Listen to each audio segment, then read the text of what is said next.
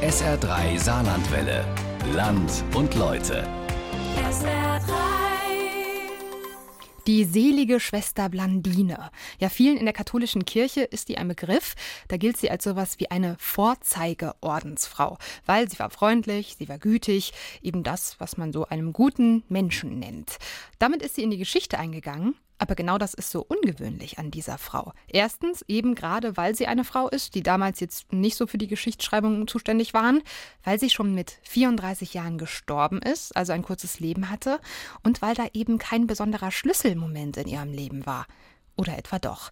Genau dieser Frage ist SA3-Reporterin Marion Barzen jetzt 100 Jahre nach dem Tod der Ordensfrau nachgegangen. Hier ist unser Radiofeature Land und Leute, selige Schwester Blandine Merten, die lange Wirkung eines kurzen Lebens. Mein Name ist Anne Hildheisen.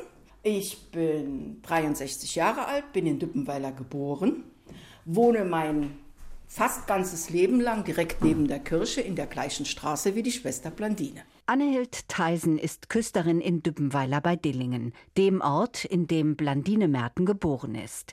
Für Annehild Theisen ist Blandine nicht eine fremde, selig gesprochene Ordensfrau, sondern eine Freundin, mit der sie sprechen kann. Sie hört mir zu und das, was ich ihr sage, es ist jetzt blöd, aber es geschieht oft so, wie ich es möchte. Und es geschehen manchmal Dinge, wo ich denke, normal kann es nicht sein. Es hat irgendwo jemand einen kleinen Schubs mitgegeben. Zum Beispiel, wenn wir Feste feiern und wir schönes Wetter brauchen, das erzählen wir der Blandine. In Düppenweiler ist Blandine auch 100 Jahre nach ihrem Tod sehr lebendig. Küsterin Annehild Theisen ist sogar überzeugt davon, dass Blandine, die Ordensfrau, die in Trier starb, längst wieder in ihren Heimatort zurückgekehrt ist. Sie sitzt in ihrer Kapelle. Vor der anderen Blandinenkapelle in Trier auf dem Friedhof St. Paulin löst zur gleichen Zeit ein Mann ein Versprechen ein.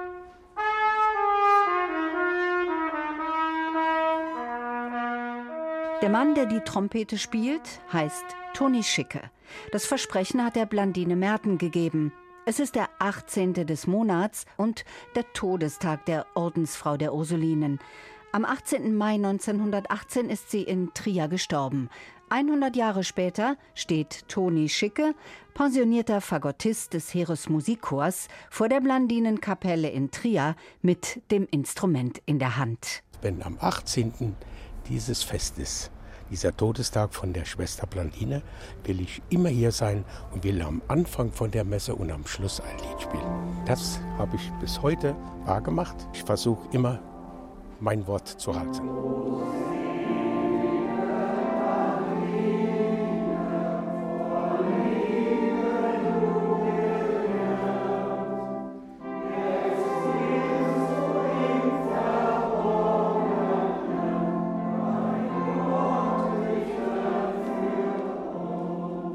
Bis zur Tür hinaus stehen Blandine-Verehrer, die meisten im Alter von Toni Schicke.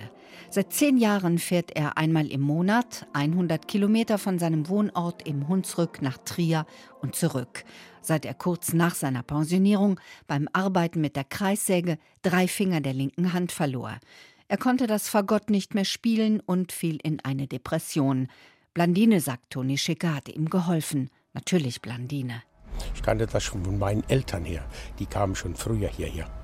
Da bin ich als Kind schon mitgefahren und das hat sich dann immer so vererbt. Und ich weiß, wenn die Sorgen hatten oder irgendetwas, sind die hier hingefahren. Direkt hinter der Kapelle am Rand des Friedhofes St. Paulin über einen kleinen Hof steht das Blandine Mertenhaus. Es ist Anlaufstelle für Blandine Pilger und wird geführt von Schwester Christel Ursuline. Im Empfangszimmer ist Blandine allgegenwärtig. Auf Fotos in Glasvitrinen als Gemälde an der Wand. Sie schaut von Kerzen, klebt auf Briefmarken großen Papierreliquien, glänzt auf Medaillons aus einer Schachtel. Eine Ordensfrau in schwarz-weißem Habit mit einem ein wenig entrückt wirkenden Lächeln. Für Schwester Christel ist sie zur Freundin geworden, denn Blandine hat ja dafür gesorgt, dass die gelernte Schneiderin aus der ungeliebten Ordensnähstube in dieses Haus wechseln konnte. Und seither hat sie sich auch immer wieder gezeigt. Da ist Schwester Christel sicher, zum Beispiel als sich bei ihr nach einer Knieoperation die Wunde entzündete. In die Kapelle? Ich Schwester Blandine, das geht doch nicht so ich mache hier deine Arbeit und was können wir denn da jetzt machen? Und da saß in der ersten Bank eine Dame. Ich bin auf sie zu und habe gesagt, entschuldigen Sie, ich habe Sie hier noch nie gesehen. Es gibt einen Film über Blondine. Wenn Sie Zeit haben, mache ich Ihnen den gern an. Da geht die mit mir rüber und sagt auf einmal, Schwester Christel, ich bin Krankenpflegerin und ich möchte gerne etwas für Ihre Beine tun. Da habe ich gesagt, ich kann Ihnen gerne mein Knie mal zeigen. Da ist sie in der Apotheke, hat Salbe gekauft, hat das Knie drei Tage verbunden und ich habe sie nie mehr gesehen. Da hat die Schwester Plandine mitgewirkt. Pilger, denen Schwester Christel davon erzählte, waren überzeugt, dass Blandine in Gestalt der Frau erschienen ist. Ja, die Pilger, überlegt Schwester Christel jetzt, die werden weniger. Also die Älteren, die immer kamen, da sind viele weggestorben. Jüngere, wie es in der ganzen Kirche ist, kommen nicht nach. Das meiste, was, was ich auch heute noch erlebe, ist, meine Oma hat mich geschickt.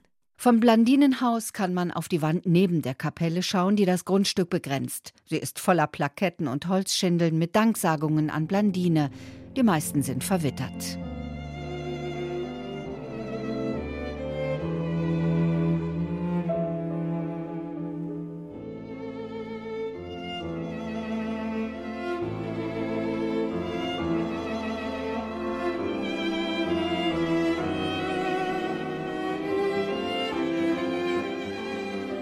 Am 10. Juli 1883 wird Maria Magdalena Merten als neuntes von zehn Kindern einer Bauernfamilie in dem kleinen Ort Düppenweiler bei Dillingen, heute Saarland, geboren.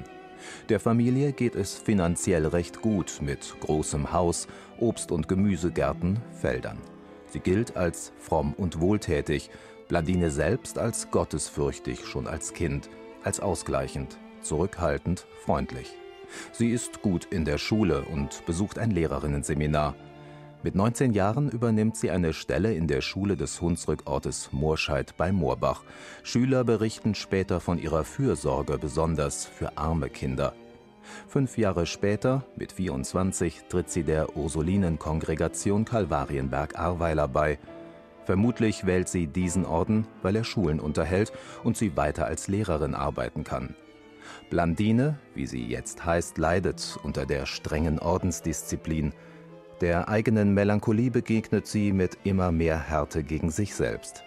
Sechs Jahre nach dem Ordensbeitritt schreibt sie in ihr Tagebuch Ich habe große Schwierigkeiten im gemeinschaftlichen Leben, ein trauriges Zeichen dafür, dass Stolz und Eigenliebe noch sehr tätig und lebendig sind in meinem Innern. Ich will das göttliche Herz täglich bitten, mir so viele Demütigungen zu senden, dass meine Natur einmal lernt, mit Freude die eigene Vernichtung zu sehen, damit Gott verherrlicht werde.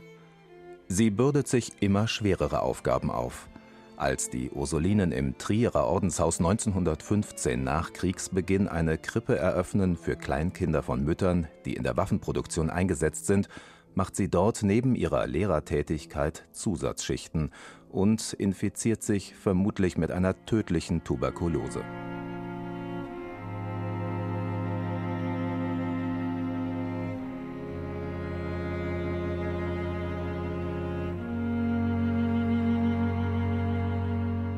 Zwei Jahre ist sie krank, fiebert, hustet, liegt sich wund. Aber Mitschwestern und Besucher aus ihrem Heimatdorf Düppenweiler finden sie in einer Art jenseitigen Unbeschwertheit. Für einen Brief lässt sie diktieren: Wie herzlich danke ich Gott für alle Leiden, die er auf meinen Lebensweg gestreut hat. Leiden löst los vom Irdischen. Es hebt und stärkt die Seele und ist die beste Schule der Liebe. Leiden endlich läutert und vereinigt aufs innigste mit Jesus. Der Religionspsychologe Sebastian Murken nennt das eine zentrale Funktion von Glauben und Religiosität, Schmerz und Leid erträglich zu machen, es sogar als Auszeichnung zu sehen. Das beeindrucke. Das ist natürlich die Kunst, Krankheit und Unglück nicht als persönliche Kränkung zu verstehen, sondern mit einem höheren Sinn zu hinterlegen, der es dann auch erträglicher macht, sodass das Leiden letztlich verstanden wird als eine Imitatio Christi, als eine Möglichkeit, Christi nachzufolgen im Leid, eine besondere Art, seine Gottesnähe zu zeigen, indem man das Leiden annimmt, aushält, vielleicht noch mit einem gewissen Glücksgefühl durchstrahlt und damit als Werkzeug und Diener Gottes in die Menschheit hineinwirkt. In dieser Phase, noch vor Blandines Tod, beginnt die Verehrung für sie im Orden und im Heimatort. Sie stirbt mit 34 Jahren am 18. Mai 1918. Ihr Beichtvater, der Trierer Theologe und spätere Bischof von Berlin, Nikolaus Bares, fördert das Gedenken an sie. Eine Mitschwester beginnt biografische Daten zu sammeln und im Heimatort Düppenweiler wird sie schon im Sterbemonat zur Heiligen. Es herrscht Krieg und Heilige werden gebraucht. Ein Schulkamerad Blandines erinnert sich. Ende Mai schrieb mir meine Mutter ins Feld, Maria Merten, Schwester Blandine, ist am 18. Mai im Kloster zu Trier gestorben. Ruf sie um ihre Fürbitte an. Sie wird dich sicherlich erhören und dich beschützen. Ich habe mich ihr anvertraut und schreibe es ihrer Fürbitte zu, dass ich gesund aus dem mörderischen Kampf in die Heimat zurückkehrte. Im Zweiten Weltkrieg zogen meine vier Söhne ins Feld. Ich habe sie und meine ganze Familie dem Schutz von Schwester Blandine empfohlen. Meine vier Söhne kehrten zurück. Düppenweiler, Blandines Herkunftsort, verankert die Verstorbene fest im dörflichen Gedächtnis. Das in vielen noch lebendige Bild des ruhigen, auf Ausgleich bedachten Kindes und die Kunde von der mitfühlenden und leidensstarken Ordensfrau verschmelzen. Genau diese Menschen, sagt der katholische Kirchenrechtler Christoph Ohli, übten eine starke Faszination aus. Es seien nicht immer die großen Taten. Es gibt heute den Begriff des Authentischen, dass da jemand ist, der von seinem Leben, von seinem Glauben echt wirkt, authentisch wirkt. Und ich glaube, das kann man auf viele der Seligen und Heiligen der Kirche hin anwenden die stehen nicht, so wie in unseren Kirchen oft, auf einem Podest und sind deswegen unerreichbar. Sie sind wirklich welche wie wir, die ihren Glauben in ihrer Zeit gelebt haben, aber offensichtlich auf eine Art und Weise, die überzeugend war, weil sie einfach war, weil sie Menschen offensichtlich dazu geführt hat zu sagen, da spüre ich etwas Göttliches. Das war ja auch bei der Schwester Blandine so, dass es da Menschen gab, die schon zu ihren Lebzeiten gesagt haben, da lebt jemand etwas von dem Glauben so überzeugend, dass es mir auffällt. Da merke ich, die steht mit dem Herrgott in Verbindung. Was an Blandine erinnert, wird von ihrer Familie aufbewahrt. Ihre Puppe, ihre genagelten Kinderschuhe, ihre Gebetsbank. Auch die Ursulinen behalten, was nicht aus Angst vor Ansteckung nach ihrem Tod verbrannt wird. Schriften und Tagebücher. Alles übersteht die Zerstörungen von zwei Kriegen und erhält neue Bedeutung in der jungen Bundesrepublik. Das offizielle Verfahren von Blandines Seligsprechung wird 1954 in Gang gesetzt. Theologe Christoph Ohli erklärt es. Die erste Phase ist so eine Einleitungsphase. Der zuständige Bischof ernennt einen sogenannten Postulator, also eine Person, die sich zunächst einmal mit dem Ruf der Heiligmäßigkeit auseinandersetzt und das über eine ganze Zeit hin prüft sodass das Ganze in eine zweite Phase, in eine Erhebungsphase überführt werden kann. Das heißt, dieser Postulator bittet dann die Gläubigen, über ihre Erfahrungen zu berichten. Und dieser Prozess, der zieht sich mehrere Jahre hin, um dann in die Schlussphase überzugehen. Das Ganze geht dann nach Rom an die Selig- und Heiligsprechungskongregation und dann steht da natürlich im Mittelpunkt, ob es tatsächlich ein Wunder gegeben hat auf die Fürsprache dieser konkreten Person. Es vergehen Jahre, bis sich schließlich ein Wunder findet. Eine österreichische Missionsschwester, 1969 schwer an Krebs erkrankt, ist, so die Überzeugung, auf Fürbitte Blandines geheilt worden. Das Wunder wird 1985 anerkannt und 1987, mehr als 30 Jahre nach Beginn des Verfahrens, spricht Papst Johannes Paul II. Blandine in Rom selig. Die selige Schwester Blandine Merten hat in ihrem Leben nichts Außergewöhnliches getan. Aber ihre alltäglichen Aufgaben und Pflichten hat sie auf außergewöhnliche Weise erfüllt. Nach ihrem Tod sind ihr heiligmäßiges Leben und Wirken immer heller aufgeleuchtet, so dass die Kirche sie heute den Menschen als Selige feierlich vor Augen stellen kann.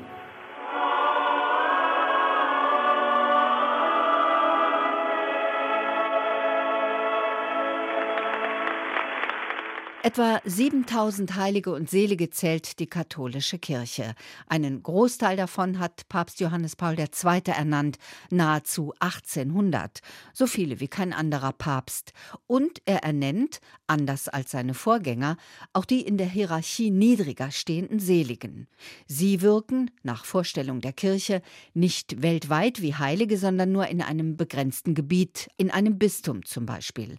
Auch Blandine hat als Selige nur einen begrenzten Wirkungskreis, hauptsächlich in der Diözese Trier, also in Rheinland-Pfalz und im Saarland. Bei den Ursulinen in Trier löst die Seligenernennung aber eine Welle aus. Blandine Haus und Blandine Kapelle werden gebaut, Blandine selbst wird exhumiert, ein Teil ihrer Knochen für Reliquien verwahrt, der Rest in der Kapelle in einem Schrein aufgebahrt. Für den Religionspsychologen Sebastian Murken beginnt damit die Vermarktung Blandines. Dass das natürlich auch eine kirchenpolitische Dimension hat. Denn dort, wo Heilige, Selige oder Märtyrerrelikte verehrt werden, wächst auch ein Geschäft daraus. Und äh, wenn wir es von hinten her betrachten, dann ist es ja so, dass der Kalvarienberg der Ursulinen auch ein Wallfahrtsort geworden ist, der von der Verehrung der Blandine Merten profitiert und lebendig gehalten ist. Der Kalvarienberg in Ahrweiler, der Stammsitz der Ursulinen seit fast 180 Jahren, gehört ihnen nicht mehr. Im letzten Jahr wurde das barocke Anwesen verkauft, die Kirche profanisiert. Nur das Blandinenarchiv blieb erhalten. Es ist jetzt in einer angemieteten Büroetage in der Stadt untergebracht.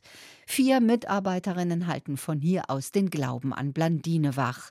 Jeden Morgen, sagen sie, zünden sie eine Kerze an für ihre Arbeitgeberin. Dann werden die täglich eingehenden Briefe verarbeitet. Es sind Tausende im Jahr. Die Ordner damit füllen eine lange Flurwand. Das Archiv verwahrt aber nicht nur, es ist auch Versandzentrale. Ulrike Josten zählt auf, was verschickt wird. Also in erster Linie sind es ja die Schriften, also wo zum Beispiel eine Neun-Tage-Andacht drin ist, wo die Leute dann diese Andacht beten in ihren Anliegen. Dann haben wir neuerdings jetzt Kerzen äh, aufgenommen, weil ganz viele Leute nach Kerzen fragen, die sie sich zu Hause gerne aufstellen möchten. Reliquien, Medaillen und das nehmen die Leute, stecken es sich ins Portemonnaie, manche sagen, ich nähe es mir in die Kleidung, ich tue es in meinen Urlaubskoffer, um äh, dann auch zu sagen, die begleitet mich. Nur die Kerzen gehen auf Rechnung, alles andere wird umsonst verschickt. Aber die Spendenbereitschaft der Blandine-Verehrer ist groß. So groß, dass damit das Archiv mit den vier Mitarbeiterinnen finanziert werden kann und es noch für den Unterhalt des Blandinenhauses und der Blandinenkapelle in Trier reicht. Besonders begehrt sind die Reliquien, die einfachen sogenannten Berührungsreliquien mit einem winzigen Stück Stoff, das die Knochen der Blandine berührt hat, stellt Archivmitarbeiterin Karin Gruber her. Hunderte jeden Tag. Die Beinreliquien werden geliefert. Das äh, sind ganz besondere Reliquien. Die sind wirklich von der Schwester Blandine aus ihren Knochen. Die sind äh, von Trier aus gemacht worden. Und nur eine begrenzte Anzahl und die wird auch nur zu ganz besonderen Gelegenheiten verschickt. Also äh, Schicksalsschlägen oder Anliegen oder für Priester, die das für den Altar haben möchten. Es gingen merkwürdigerweise etliche nach Indien zu Priestern oder Schwestern dort. Die meisten Adressen in der Archivdatei sind Adressen in Rheinland-Pfalz und dem Saarland. An sie wird der dreimal im Jahr erscheinende Rundbrief verschickt. Er besteht in der Hauptsache aus einer Sammlung von Danksagungen. Ich habe eine Lungenembolie mit Herzstillstand gehabt. Und da haben mir die selige Schwester Blandine und die heilige Mutter Gottes geholfen. Unsere Enkeltochter hat trotz großer Lernschwierigkeiten die Prüfung bestanden. Dank an Schwester Blandine. Dank an Schwester Blandine, dass bei zwei Die Texte zeigen, die meisten Meldungen sind von älteren Menschen. Ja, das ist ein Problem, sagt Ulrike Justen. Es ist äh, rückläufig, weil wir bekommen also nach jedem Rundbrief, den wir wegschicken, so 100 bis 150 Abmeldungen von verstorbenen Leuten. Zurück in Düppenweiler.